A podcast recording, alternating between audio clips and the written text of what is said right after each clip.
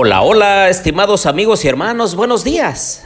Me da gusto saludarlos en esta mañana de martes, una mañana prometedora, un día en el cual podemos tomar decisiones correctas, aquellas que honren y glorifiquen a nuestro Padre Celestial.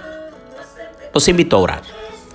Querido Dios y bondadoso Padre, en esta mañana, Señor, queremos pedirte tu santa bendición. Acompáñanos, Señor, en el estudio de tu palabra Llena nuestra vida de tu Santo Espíritu, Padre. Te necesitamos. Lo pedimos todo en Jesús. Amén. Bien, les doy la bienvenida a nuestra serie Las 10 promesas. Les habla su amigo y hermano Marcelo Ordóñez desde el puerto de Veracruz, México. Ahora vamos a abordar la primera palabra, pero antes de hacerlo, veamos lo que dice Éxodo 19, 4 al 6. Dice, vosotros visteis lo que hice a los egipcios y cómo os tomé sobre alas de águilas y os he traído a mí. Ahora pues, si diereis oído a mi voz y guardareis mi pacto, vosotros seréis mi especial tesoro sobre todos los pueblos, porque mía es toda la tierra y vosotros me seréis un reino de sacerdotes y gente santa. Estas son las palabras que dirás a los hijos de Israel. Noten ustedes que el capítulo 19 comienza con una imagen del águila cuidando y educando a sus polluelos. Es una imagen de protección, de cuidado y de educación. Se ve cómo es Dios quien nos trae hacia sí. Es el que siempre viene al rescate, quien toma al pueblo y lo pone sobre su espalda como hace el águila con sus polluelos. Es Dios quien cuida, quien protege y quien lleva lejos a quien no puede volar. Notemos también la palabra pacto, que es un sinónimo de compromiso. Y es que Dios quiere hacer un compromiso con Israel. Es su pacto, es la iniciativa de Dios. Un pacto implica dos partes, dos personas, es decir, un compromiso. Es una expresión pública entre dos partes que se comprometen con promesa a hacer algo juntos. Y bueno, la figura utilizada en toda la Biblia para ilustrar la relación de Dios con su pueblo o con su iglesia es la de una pareja que se compromete, que se casa al final. Si fuéramos a Apocalipsis 19, veríamos cómo la novia que es la iglesia o el pueblo de Dios, se casa con su esposo en la cena de las bodas del Cordero. Pero el compromiso se celebró en el Sinaí, cuando Dios le habla a su iglesia, a su pueblo, y se compromete a ser su Dios, a ser su Señor, a ser su esposo.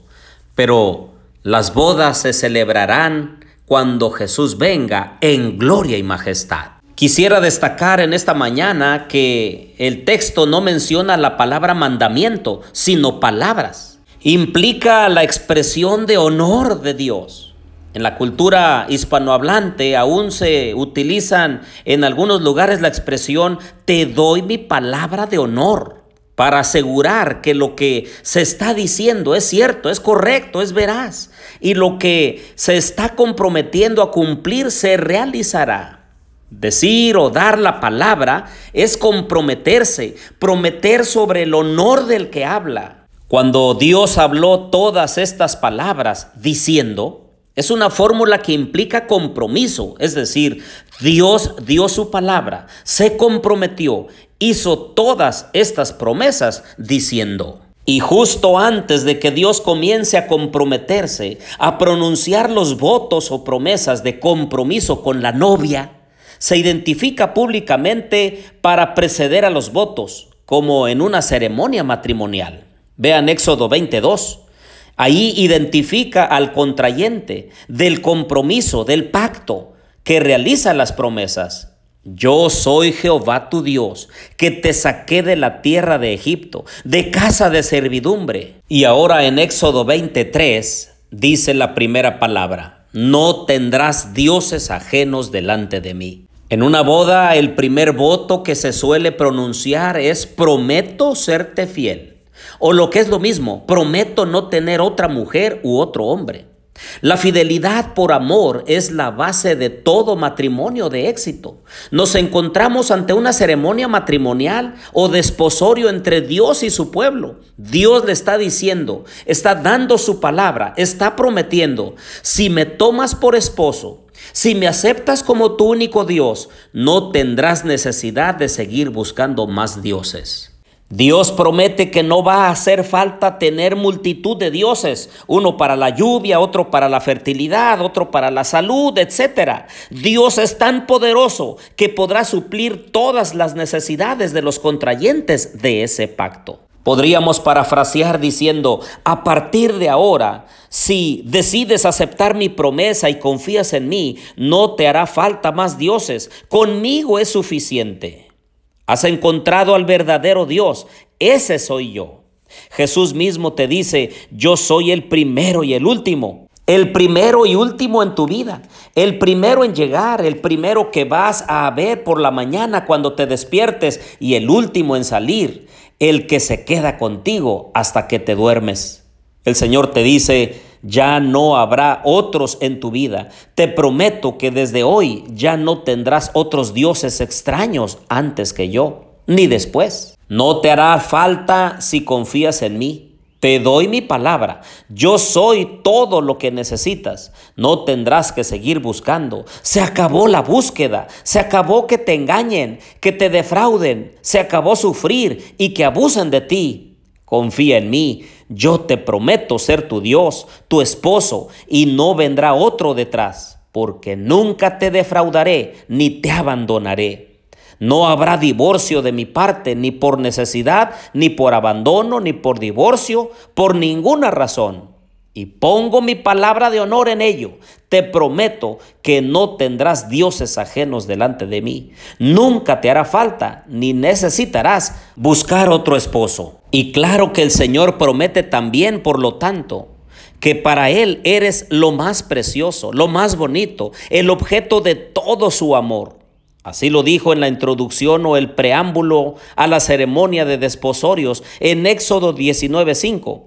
Si diereis oído a mi voz y guardareis mi pacto, vosotros seréis mi especial tesoro sobre todos los pueblos.